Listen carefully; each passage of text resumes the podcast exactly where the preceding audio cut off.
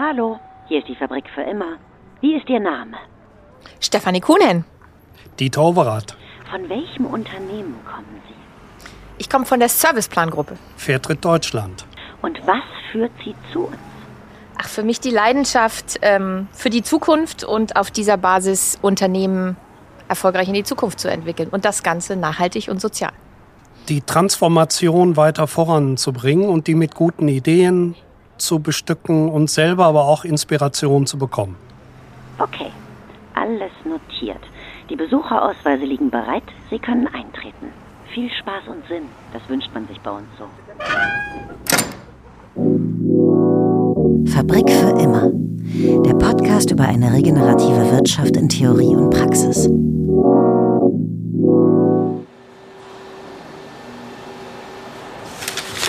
Ja, was soll ich denn jetzt hier schreiben? Ich bin ja Hausmeister, kann ich jetzt nicht anfangen, Podcast-Text hier zu schreiben, oder? Außerdem kommen die Gäste gleich. Stefanie Kuhn und Dieter Overath kommen ja immerhin in die Fabrik hier und kommen gleich in den Konfi. Ich sollte ihn ja vorbereiten. Irgendwas Kaffee machen, Tageslichtprojektor an. Weiß nicht, vielleicht hat der Overath noch ein paar Dias dabei oder so. Von den Anfängen von Fairtrade Deutschland. Darüber wollten wir ja heute reden. So, ich habe ja auch noch ein paar Stichworte liegen. Was sollte ich denn dazu noch schreiben im Intro? Die Zukunft unternehmerischen Handelns ist sozial? Ah, von grün zu gut. Dazu gibt es einen TED-Talk von Stephanie Kuhnen. Ja, das in den Show Notes. Okay. Dann, äh, was? Markenstrategien nah dran an den Unternehmen. Äh, und Dieter Overath, was vor 30 Jahren im Januar 92 Fairtrade gegründet. Jetzt, was steht? Fairtrade, eine der bekanntesten Marken in Deutschland. Zwei Milliarden Euro Umsatz mit Fairtrade-Produkten. Äh, und beide sagen, ohne soziale Gerechtigkeit keine Lösung in der Klimafrage. Boah, da fällt mir jetzt auf die Schnelle, glaube ich, kein Introtext ein. Und außerdem muss ich den Konfi vorbereiten. Äh, ich lasse das jetzt einfach. Zwei Gäste heute. Ich frage sie einfach direkt. Ich muss jetzt los. Ja, bevor wir uns nun in den vorbereiteten Konferenzraum begeben, hier eine kurze Höranleitung. Die Originallänge dieses Gesprächs waren rund 1,5 Stunden. Wir haben es dann doch ein wenig getrimmt und in zwei knackigere Episoden verpackt. Später kommt eine Werkssirene. Der Hausmeister darf im Übrigen gewerkschaftlich verfügt nicht länger als 45 Minuten Fragen stellen. Nicht, dass ihr euch erschreckt. Jedenfalls erwartet euch im Folgenden geballtes strategisches und Erfahrungswissen von Stefanie Kuhnen, die als Marketing- und Geschäftsstrategin jüngst neu bei der Serviceplan-Gruppe angefangen hat. Immerhin die größte inhabergeführte Agenturgruppe Europas. Dieter Overath, der Gründer und Vorstandsvorsitzende von Fairtrade Deutschland. Er blickt mit einer langen Erfahrung auf den Bereich Soziales Wirtschaften und übergibt im Sommer den Vorstandsstaffelstab an sein Team. Aber nicht bevor er uns an einigen Anekdoten aus dieser 30-jährigen Fairtrade-Geschichte teilhaben lässt. So, das alles ab jetzt. Viel Spaß und Sinn. Stefanie, du hast einen TED-Talk gemacht, das Zeitalter der guten Unternehmen, von grün zu gut. Was kann ich darunter verstehen? Ist grün schon wieder out? Nee, im Gegenteil, es soll eigentlich in dem Gut mit drin stecken.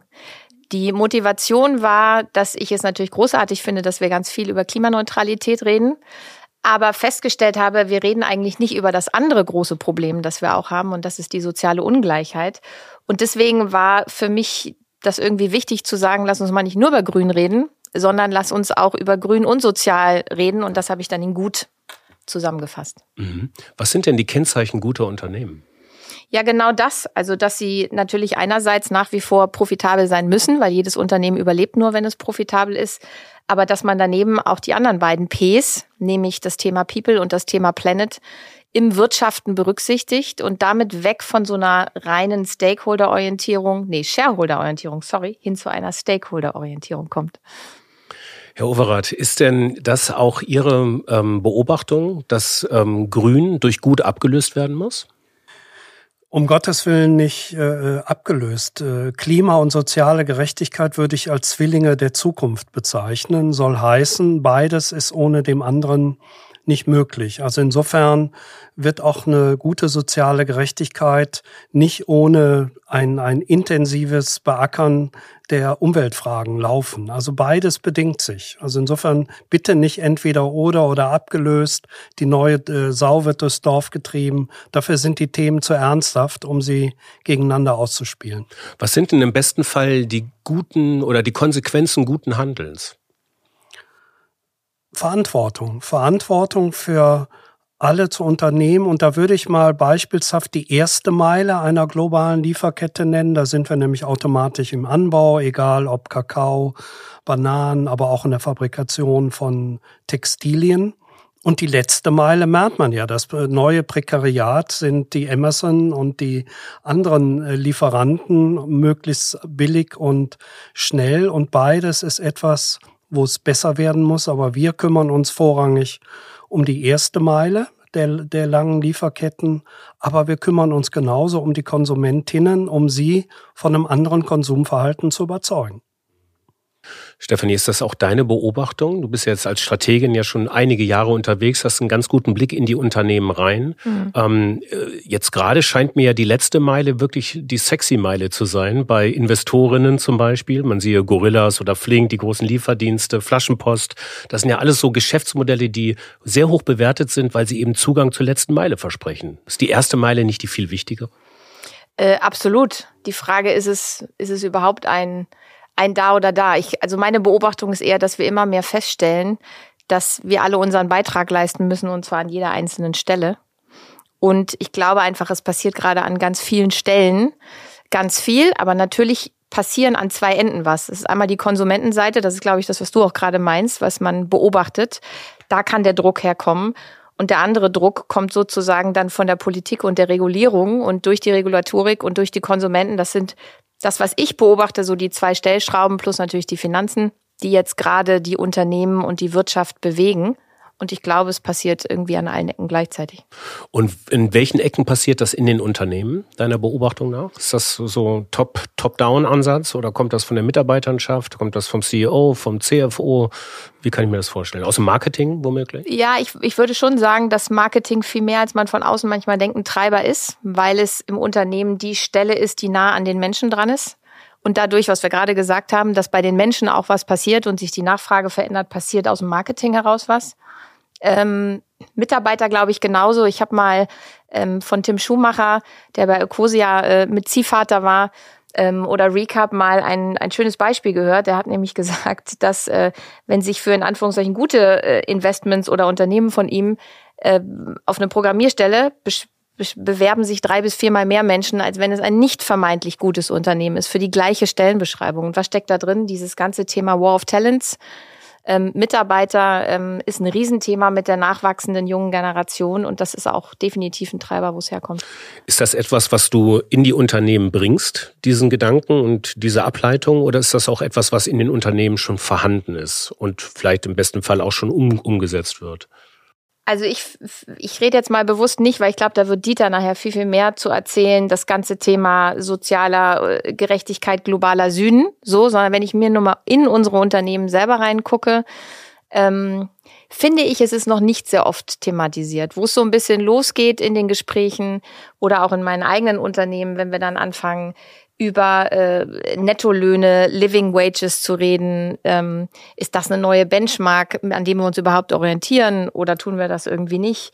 Da geht es so los. Aber es gibt ja auch so ganz, ganz einfache Sachen. Also ich sag mal, bezahlen alle Unternehmen die Steuern oder zahlen sie die nicht? Da geht ja soziale Gerechtigkeit äh, in unserem Land auch schon los oder in Europa.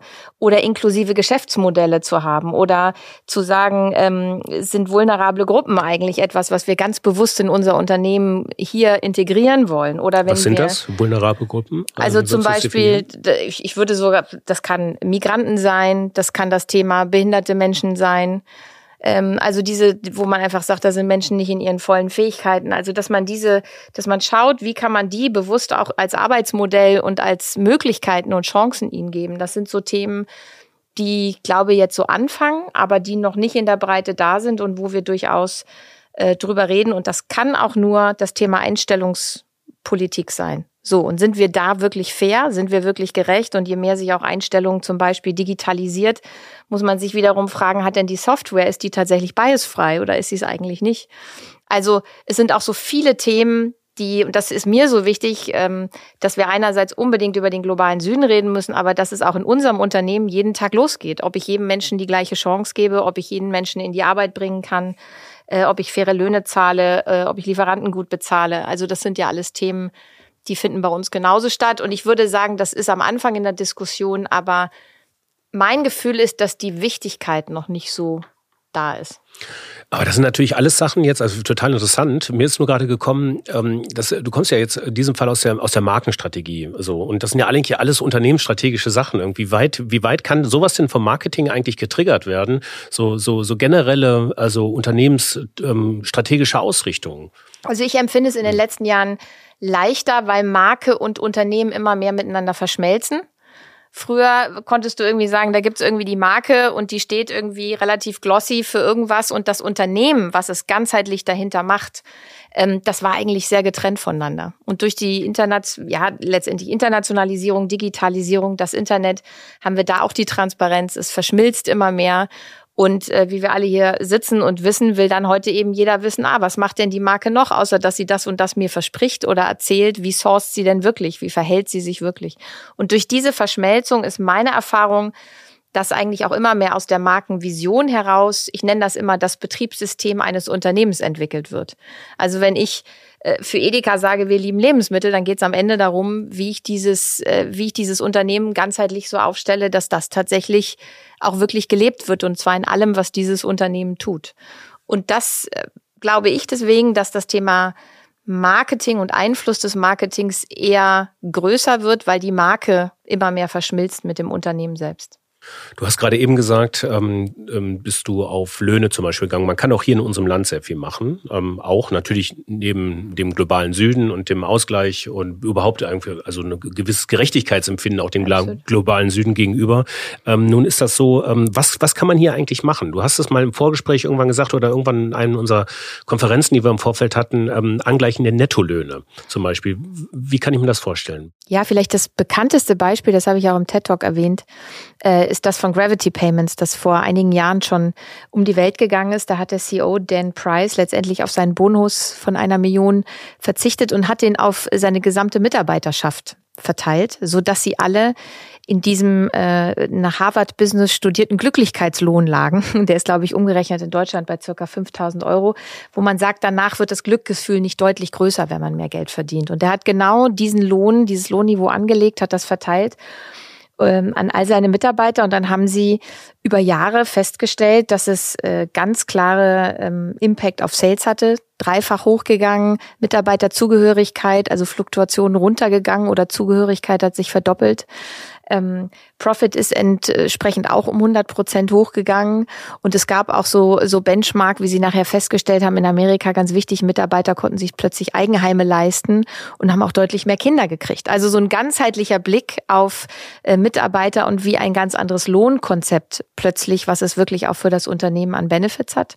So, das ist das bekannteste Beispiel, was ich auch gehört habe.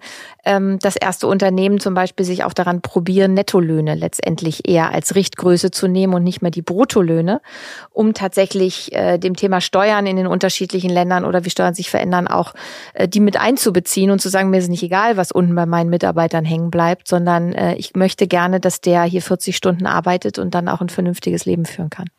Das heißt aber auch, eine kurze Nachfrage sei gestattet, das heißt aber auch, dass ähm, je größer die Gehaltsschere im Unternehmen ist, desto mehr ist das vielleicht ein Hinderungsgrund für Zukunftsfähigkeit? Wenn, wenn du es so hochtreibst, zumindest könnte man klare sagen. Aussagen. Klare Aussage. nee, ist das auch ein Thema, was man sich tatsächlich, ja, ist ja inzwischen auch ein Richtwert. Also wie viel mehr verdient denn die Vorstandsebene als der günstigste Mitarbeiter? Und zumindest weiß man ja, ähm, je mehr es zusammengeht oder die Schere nicht auseinandergeht, weiß man zumindest, dass die breite Masse gut davon leben kann. Okay, ähm, über das Thema Gerechtigkeit reden wir gleich nochmal drüber. Herr Overath, pass auf, notiert habe ich mir. Genscher trat als Außenminister zurück. Politikverdrossenheit war das Wort des Jahres. Der VfB Stuttgart wurde deutscher Fußballmeister. Stonk kam in die Kinos. Und ich habe Abi gemacht. Von welchem Jahr spreche ich? 92. Natürlich. Warum ich das sage. Ähm, Fairtrade Deutschland wird 30 Jahre alt in diesem Jahr, 2022, 92 gegründet. Und herzlichen Glückwunsch dafür erstmal.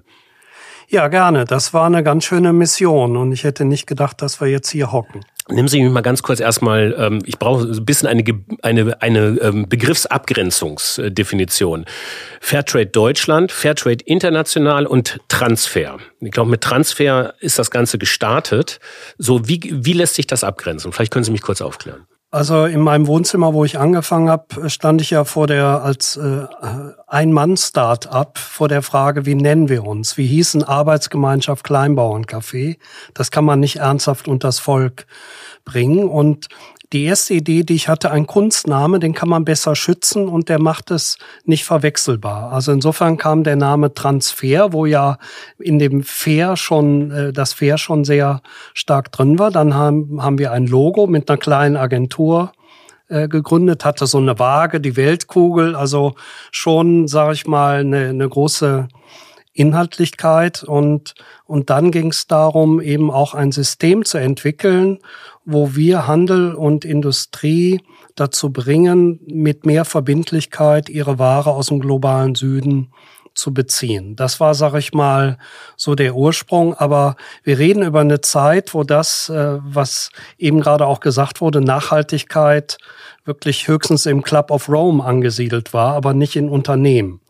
Und äh, und dann kommt auf einmal so ein, so ein Typ an und plädiert dafür, dass für Kaffee höhere Preise bezahlt werden müssen oder für Schokolade in einem Land, wo das Aldi gehen, und das kann man durchaus so sagen, ja dazu geführt hat, dass wir mit Abstand diejenigen sind, die am wenigsten für Lebensmittel ausgeben. In Klammern, wir verausgaben uns für Autos.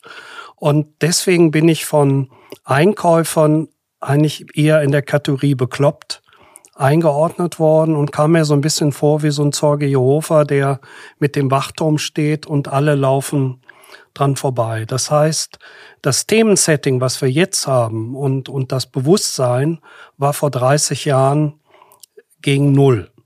Und, und das war schon eine interessante Herausforderung, auch ein Stück Händler und Kaffeeröster, es ging ja mit Kaffee los, dazu zu bringen, werft mal einen Blick auf diejenigen, die euch diese Ware anbauen und ernten und verarbeiten, wie es denen dabei geht. Und das war beim Handel zum Beispiel, die sagten sich, wir kriegen Ware, stellen die ins Regal und der Konsument, Konsumentin entscheidet. Also da war relativ wenig Verantwortung vorhanden und äh, ich darf mir so als Zeitsprung einfach erlauben auf jetzt. Wir haben zwei Drittel Eigenmarken des Handels, die die Fairtrade-Produkte ausmachen. Das heißt, der Handel hat sich eigentlich in der Zeit am meisten entwickelt. Mehr wie die Markenartikler. Das ist so meine persönliche Beobachtung. Aber vor 30 Jahren war das äh, wirklich absolut Ackerbau in einem nicht gerade mit Nachhaltigkeit versehenen Sektor. Nehmen Sie mich mal mit in die Zeit 92. Sie sagten gerade, es entstand in Ihrem Wohnzimmer. Wie groß war die Wohnung? 75 äh, Quadratmeter. Die erste Tochter äh, war noch nicht da, aber war, sag ich mal, schon mal geplant. Der junge Dieter Overath müsste ja so 30 und ein paar zerquetschte gewesen sein zu der Zeit aus dem Studium, aber schon länger raus?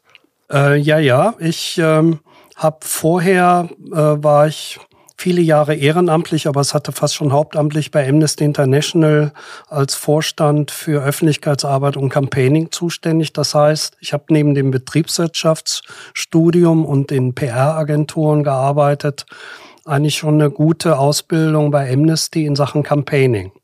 Also, und das hat mir auch wirklich viel geholfen und äh, und ich habe vorher, weil ich eine Vorliebe hatte, eben Kultur, Amnesty und Co. zu treiben, einen zweieinhalb Tage Job, wo ich mit Freunden eine Werkstattschule für arbeitslose Jugendliche betrieben habe in Gummersbach.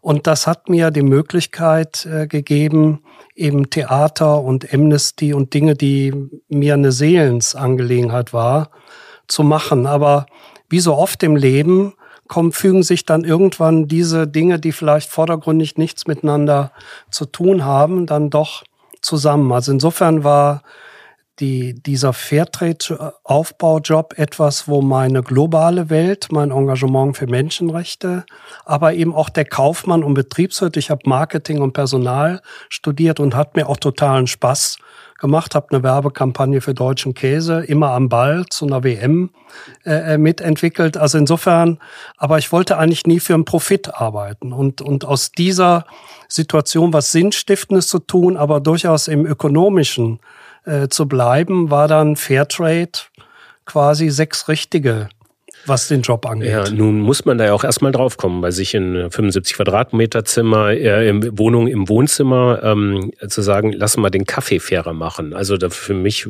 kommen da ein paar Unterpunkte. Erst muss einem klar sein, dass der Kaffee überhaupt unfair erstmal hergestellt worden ist. Es ist ja damals jetzt nicht wirklich eine ähm, Selbstverständlichkeit gewesen, dass es jetzt einer breiteren mhm. oder engeren Masse der Gesellschaft irgendwie klar war. Und zum anderen auch es anzugehen. Wie haben Sie denn, wie haben Sie denn da gestartet? Haben Sie die gelben Seiten seien rausgeholt, nee. Rewe Zentrale Köln irgendwie äh, geblättert? Also auf den Kaffee, ich war bei Amnesty neben Kampagnen auch für Mittelamerika zuständig und Mittelamerika sind die Hauptkaffeeländer. Und in Guatemala, wenn Kaffeebauern sich organisiert haben in einer Kooperative, was schon fast als kommunistisch angesehen wurde, konnte ich merken durch die Besuche, was es heißt, Kaffee äh, anzubauen. Insofern war der Kaffee eigentlich so gesetzt. Aber das, was uns von vielen anderen Ansätzen und Siegeln unterscheidet, ist das von Anfang an zivilgesellschaftliche Unterstützung. Wir sind ein Verein um Brot für die Welt, Miserior, äh, Friedrich Ebert Stiftung, Konrad Adenauer waren diejenigen, die als Organisation sagten, wir müssen den fairen Handel aus den Weltläden, wo er seinerzeit nur war, und kirchlichen Aktionsgruppen in den Mainstream holen. Also insofern gab es einen sehr starken Support dieser Organisation, die sich dann als Verein äh, mitgegründet haben und die sagten so, jetzt brauchen wir so einen Betriebswirten und der macht das jetzt mal einfach. Also ich habe für ein Jahr Spielgeld bekommen, das waren 100.000 D-Mark, Name, Logo, Lizenzvertrag und, und, und, äh, um das zu entwickeln. Und am 6. Dezember des ersten Jahres war der erste Fairtrade-Kaffee in der Coop, jetzt Edeka Minden, zu kaufen. Und im zweiten Jahr war Fairtrade schon eigenfinanziert über Lizenzgebühren, die wir, wir haben ein System geschaffen, wo eben auch Lizenzgebühren für die Arbeit da war. Also insofern Mission fulfilled im zweiten Jahr schon quasi eigenfinanziert. Also heute wird ja gerne dieser ähm, Elevator Pitch gemacht, ja. Also, so, also ein Geschäftsmodell muss innerhalb von ein paar Minuten, ein paar Sekunden womöglich gepitcht sein. Wie sieht das denn bei Fairtrade aus? Würden Sie mir das äh, geben können? Äh, das Geschäftsmodell von Fairtrade in 30 Sekunden. Geschäftsmodell von Fairtrade besteht zum einen im Marketing ein Konzept an Handel und Industrie äh, anzubieten, damit sie als sozial nachhaltig ihre Produkte auf den Markt bringen können und gleichzeitig aber auch Zivilgesellschaft eine Bekanntheit und ein Vertrauen in ein Siegel zu schaffen, dass das eben nicht nur Greenwashing ist, sondern eben auch etwas, was gestützt äh, ist durch, ein breit, durch eine breite äh, Menge an Menschen von Fairtrade Schools, Universities und Co. Und beide Stränge machen uns einzigartig. Mhm. Das war gut, war fast auf die Sekunde genau 30 Sekunden, oder Stephanie? ja, Hast du mitgezählt? Absolut. Ich meine, diese Zivilgesellschaft, von der Herr Overath erzählt, wie wichtig ist die denn für Unternehmen heute eigentlich? Also äh, Zivilgesellschaft hieß ja im alten Duktus, das sind Kundinnen. Ich nenne ja immer die Menschen inzwischen. Die Menschen.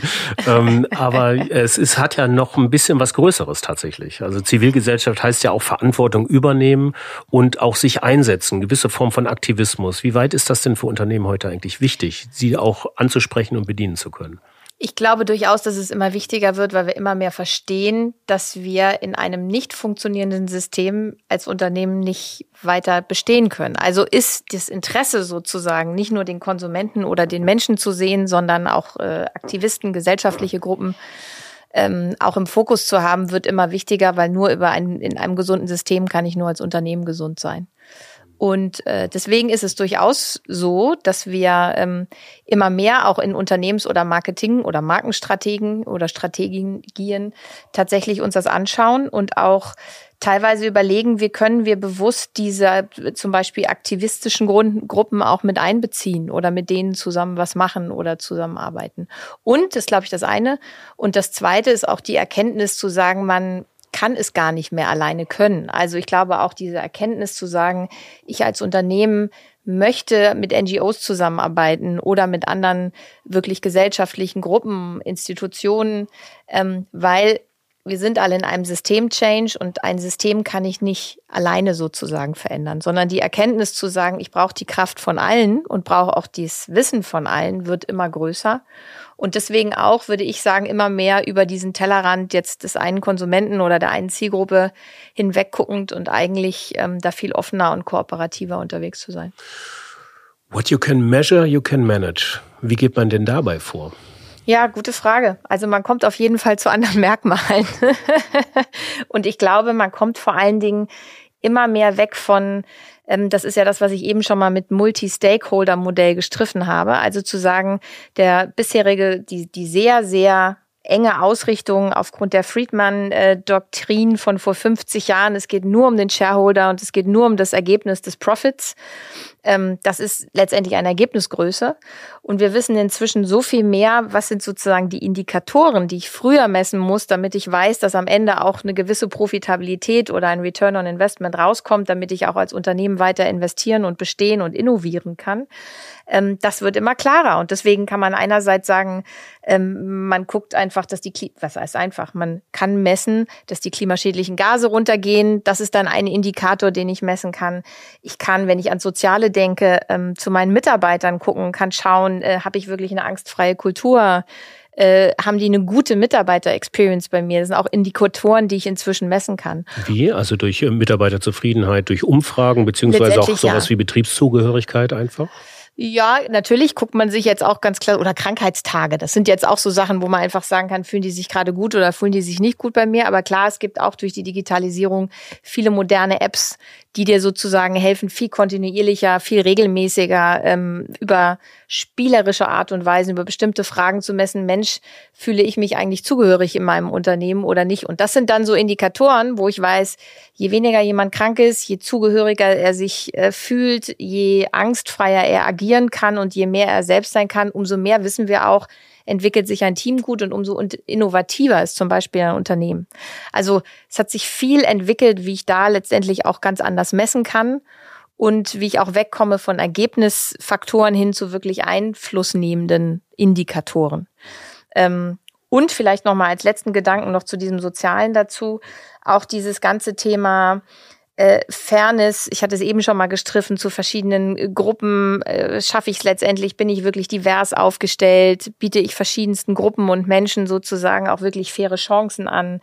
Ähm, also das sind auch Themen, die ich letztendlich heute messen kann und an denen ich mich orientieren kann, die sicherlich in der Klarheit vor fünf oder zehn Jahren noch gar nicht so in der Diskussion waren. Herr Overath, die ähm, Messbarkeit. Ähm, jetzt 30 Jahre, vielleicht kommen wir mal mit ein paar Kennzahlen jetzt mal kurz an. 30 Jahre haben wir jetzt verstanden. Wie viel, wie viel setzen Sie jedes Jahr, wie viel setzt der Verein jedes Jahr um? Also wir verkaufen ja nichts, sondern wir schließen Lizenz- und Zertifizierungsverträge ab. Aber im vergangenen Jahr, während wir die zwei Milliarden geknackt haben, sprich der Handel macht mit Fairtrade-Produkten rund zwei Milliarden Euro Umsatz. Dazu gehört auch Out-of-Home, Verkehrsgastronomie. Wir sind ja heute mit der Bahn äh, gekommen. Also sprich, in, wenn man in der Bahn Kaffee trinkt, dann ist es auch äh, Fairtrade-Kaffee. Also wir sind äh, wirklich weit verbreitet. Es gibt in Deutschland kein Geschäft, was nicht Fairtrade-Produkte anbietet. Mir nicht bekannt. Also es ist überall erhältlich. Insofern haben wir hier denke ich, äh, eine große Zielmarke erreicht. Und so als äh, zwei, drei Beispiele für, wie wir verankert sind in der Zivilgesellschaft. Es gibt weit über 800 Fairtrade Schools, 700.000 SchülerInnen äh, sind engagiert zu dem Thema. Und das Interessante ist ja, es ist ja, wir sind bei der ersten Generation, die anfängt, ihre Eltern zu erzielen. Erziehen. Mobilität, Essen, Sprache. Und das übt, dann gucken die schon mal, ist da noch Krönung im Kühlschrank und dann wird diskutiert. Also das ist, wir haben 35 Fairtrade-Unis und da geht's nicht nur darum, Kaffee im Automaten auszuschenken, sondern wir haben mit der Uni Köln äh, einen Kooperationsvertrag im Wissenschaftlichen, wo Impact äh, gemessen wird. Also es geht ja darum, was bewirkt Fairtrade vor Ort? Wie kann man es messen? Das war ja eben auch Ihre Frage. Und das ist etwas, wo wir auch in einen wissenschaftlichen äh, Diskurs gehen. Und es gibt 800 Fairtrade Towns, das heißt die Hälfte der Bevölkerung, auch wenn es noch nicht alle wissen, da müssen wir dran arbeiten, lebt in einem Fairtrade Town. Also auch hier, wir nehmen es ja in Köln auf. Köln ist auch schon seit zehn Jahren Fairtrade Town. Das heißt, wir kommen von unten und wollen dann in die Breite und nach oben, sprich auch in die Politik, äh, Einfluss ausüben. Und das ist die Stärke von Fairtrade, dass wir eben nicht so ein schnöde, faire TÜV-Plakette auf dem Produkt sind, sondern dass wir ein lebendige Siegel, eine lebendige Organisation sind und mittendrin im, in diesem Diskurs, der ja eben gerade auch gesagt wurde, drin sind und äh, you can't solve it overnight. Also das heißt, das sind ja dicke Bretter, die wir da alle gemeinsam vor uns haben und dafür sind wir wie ich finde, ziemlich gut aufgestellt. Kurze Rückfrage. Fairtrade Town und Fairtrade University. Was ist das eigentlich? Bei Fairtrade Town fängt es damit an, dass die Kommune mit der Zivilgesellschaft sich zusammentun muss, um zu gucken, was können wir hier zur Förderung des fairen Handels machen. Das fängt mit der öffentlichen Beschaffung an. Äh, es gibt ja Dienstbekleidung und Co., wo man mal gucken kann, wird das alles fair produziert, was wir hier einkaufen. Die Kommunen sind äh, und Länder und Bund sind Beschaffer in dreistelliger Milliardenhöhe. Da gehört auch Bekleidung äh, dazu und wie können wir den Gedanken durch Öffentlichkeitskampagnen Leute, wir als Konsumentinnen, auch als Kommune haben Verantwortung für die eine Welt.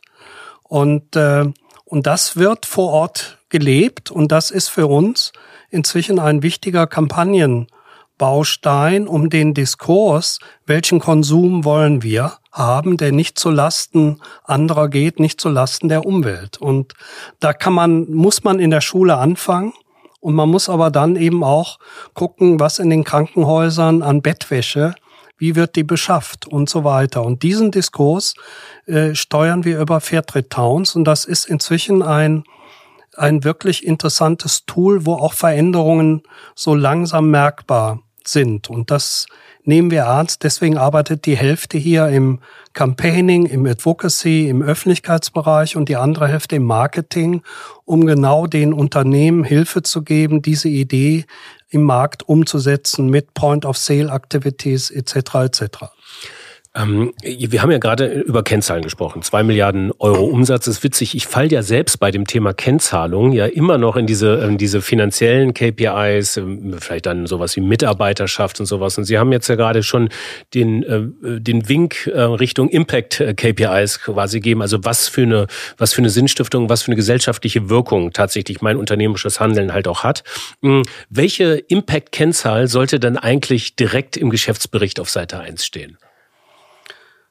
Also, wenn ich das, das Thema Verantwortung ernst nehme, dann fängt es mit dem MitarbeiterInnen an, mit dem Umgang mit den Lieferanten und äh, das geht dann eben erste, erste bis letzte Meile. Und da sind wir auf unterschiedlichen Ebenen unterwegs. Und ich würde mal salopp sagen, we are halfway. Also sprich, offen und ehrlich. Also ich glaube, auch Konsumentinnen müssen äh, sich langsam davon verabschieden, immer nur fertige Lösungen präsentiert zu bekommen. Alle müssen mutig sein. Bei Textilien und Co. kann man das als sehr gutes Beispiel nennen. Wir sind hier in der Situation, wo unsere Art des Wirtschaftens und Konsum zu Verwerfungen hier und eben auch anderswo führt. Was müssen wir an Konsum verändern, ohne jetzt wieder gleich so eine Verzichtdebatte, die ja eigentlich zu sehr im negativen Sinne geführt wird. Bei Kaffee sollen die Leute weiterhin sich mit die 170 Liter im Jahr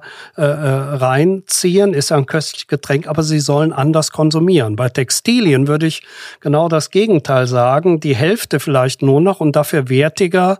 Und das Wertige fängt damit an, dass die Näherin in Bangladesch, der Baumwollbauer in Kirgisistan, Pakistan und die Färberei in Indien, dass die menschenwürdige Arbeit haben, die für uns eigentlich selbstverständlich ist, vor Ort, aber definitiv nicht. Und da müssen wir mit Fast Fashion, das ist ja quasi das Synonym äh, dafür, auch aufhören. Also insofern müssen wir schon gucken, in welchem Themenfeld sind wir, in welcher Produktkategorie sind wir und, äh, was können, wie können wir Konsumentinnen mitnehmen, auch in dem Weg, dass eine Banane nicht 77 Cent das Kilo kostet, wie es vielleicht sehr oft erwartet wird, sondern dass eine nachhaltige Banane vielleicht erst bei 1,20 anfängt. Und das sind Veränderungen im Konsummuster. Der Handel hat Angst, dass er dann abgestraft wird.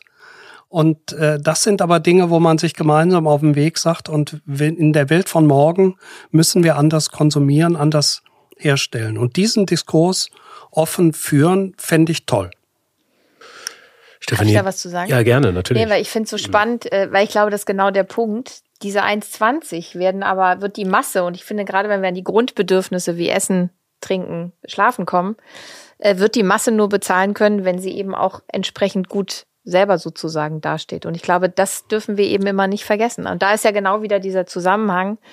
Ähm, nur wenn ich, äh, sage ich mal, so den ganzen Tag arbeite und damit es schaffe, mir ein Leben zu erwirtschaften, dass ich mir auch äh, die Banane für 1,20 äh, leisten kann und will und gleichzeitig vielleicht auch mein Fahrrad mal einmal mehr repariere und nicht gleich ein neues kaufe.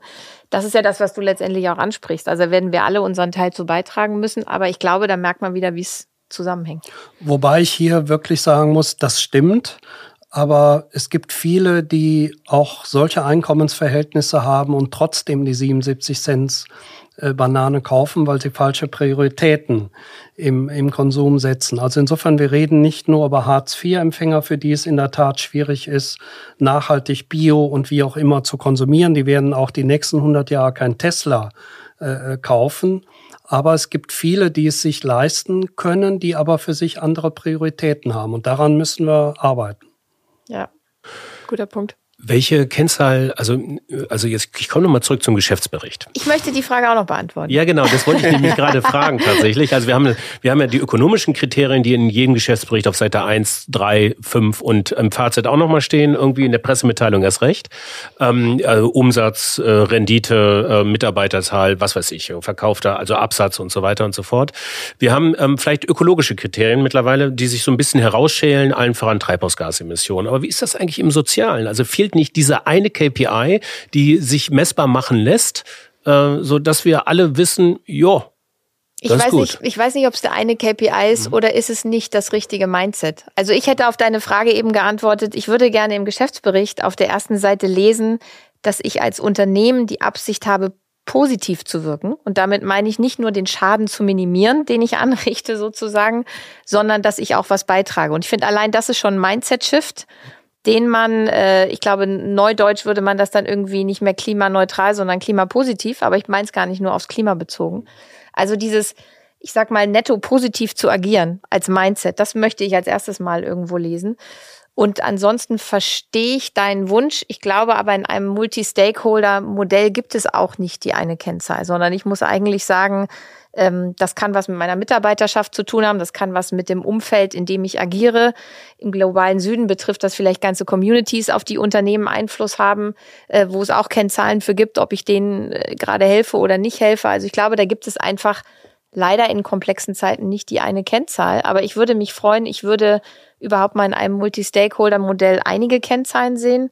Und vielleicht ein Gedanke noch, um das Thema langfristig mal zu streifen, nicht unbedingt die vierteljährlichen Kennzahlen, Abstände messen, sondern wirklich mal bewusst sagen, wir müssen auch wieder Unternehmen die Chance geben, ähm, oder Unternehmenslenkern nicht nur gleich innerhalb von drei Monaten zu funktionieren und wenn da was nicht klappt, werden sie gleich abgestraft, sondern man muss auch langfristig agieren können. Also ich würde äh, mit, mit einem Beispiel, das war ja in den letzten Monaten sehr virulent. Ich nehme jetzt mal eine Produktkategorie, mit der wir nichts am Hut haben, Fleisch und wie Aldi die Kampagnen hat, wir wollen unsere Haltung ändern. Sie haben quasi eine Haltungsfrage, die natürlich die Frage der Tierhaltung, aber dahinter war ja suggeriert an unserer Haltung und bis 2025 eben nur noch äh, eine Kategorie, die nicht komplett auf eine verwerfliche Massentierhaltung geht. Aber wenn ich dann montags die sogenannten Schweinebauchanzeigen, so heißen die nämlich immer noch, sehe, merke ich, die Konsumenten werden noch voll auf diesen Blickfang Kilo Hack für 1,98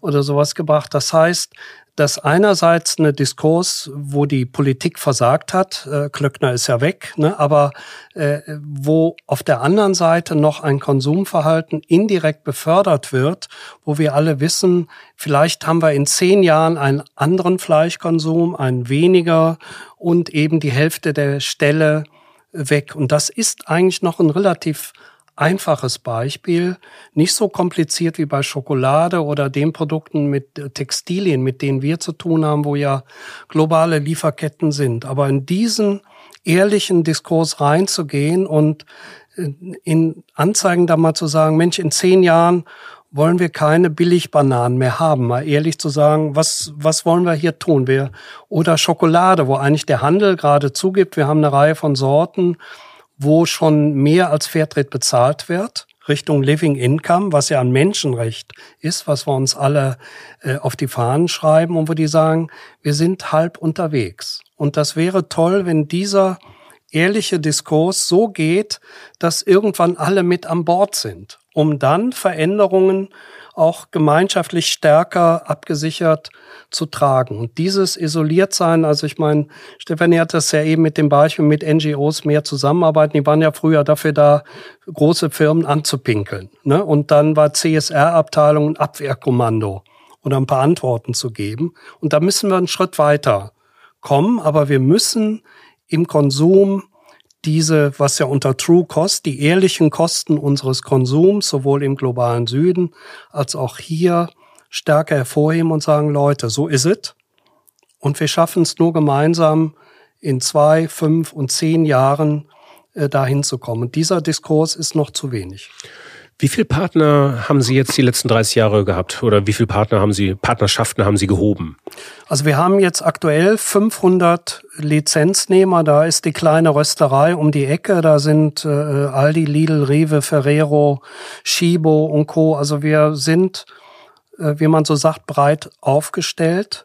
Also es äh, gibt aus der Ernährungsindustrie äh, nicht mehr viele, die nicht bei uns sind. Es gibt leider noch ein paar Marktführer, wo ich mir mehr Engagement wünschen würde. Und äh, ich sage jetzt mal überraschenderweise hat der Handel mit seinen Eigenmarken ist fast mehr Schrittmacher wie viele Markenartikler. Das ist schon eine interessante Entwicklung, weil früher hat der Handel nur die Produkte ins Regal gestellt und dachte, haben wir nichts mit am Hut. Und, und jetzt gehen sie in die Lieferketten rein und sehen Fairtrade auch als Kooperationspartner, die Produzentinnen vor Ort kennenzulernen und eben eine Langfristigkeit herbeizuführen. Alles noch nicht auf der Ideallinie, aber das ist äh, eigentlich, wie ich finde, in den letzten zehn Jahren die intensivste Entwicklung, die wir äh, genommen haben, dass der Handel sich mehr seiner Verantwortung bewusst ist. Kann sich denn, vielleicht kann sich der Handel das Thema Verantwortungsübernahme und Governance und vielleicht auch Fairtrade eher leisten als Markenartikelhersteller mittlerweile? Durch die Eigenmarken. Also es gibt ja durchaus einige familiengeführte Mittelständler, Eigenmarken, äh, beziehungsweise Markenartikelhersteller in Deutschland, die ja auch schon unter oligopolistischen Handelsstrukturen irgendwie auch darben. Preise, wir haben akuten Preiswettbewerb, es wird immer mehr Eigenmarken geben, wir kommen immer mehr mit ihren Sortimenten aus den Regalen raus. Und das muss man sich auch leisten können tatsächlich. Ja. Aber ich glaube, die, die, die großen Konzerne, die werden, wenn sie sich nicht transformieren, ist ja egal, ob wir über Nestle, Coca-Cola und Co äh, reden, werden wie die Dinosaurier früher unter die, die Räder kommen. Die Ansprüche an Produkte, auch gerade der jungen Generation, die relativ flott die Performance eines Unternehmens äh, checken kann oder auch bei dem Produkt schon guckt, war Kinderarbeit mit im Spiel oder, oder, oder. Und äh, das ist etwas, wo die Markenartikelindustrie gut bedient ist und ich kenne eine Reihe Schibo und Co., mit denen wir arbeiten, die sich durchaus auf den Weg machen. Für uns nie oft noch, könnte ruhig immer noch ein Stück äh, mehr sein. Die wissen, dass ihre Performance auf dem Prüfstand steht und dass die Ansprüche eben nicht nur an die sensorische Qualität, die muss stimmen, sondern auch an die soziale und an die grüne Qualität des Produktes steigen und das kriegen die alleine nicht geschwuppt. Also insofern merken wir, äh, jetzt auch mit dem Lieferkettengesetz, äh, dass dann viele Firmen kommen, könnt ihr das für uns mal regeln?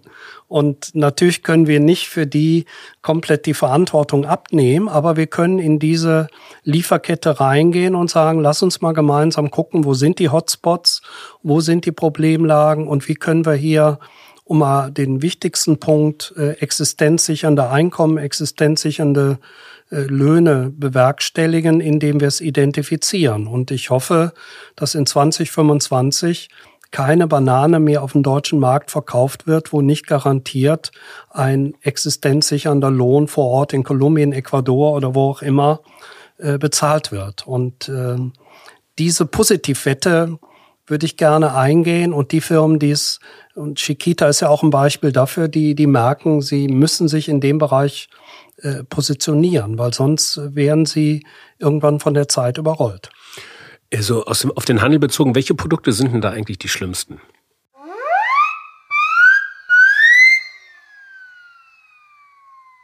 Ja, äh, ja, das, das, das ist äh, tatsächlich unsere Werksirene.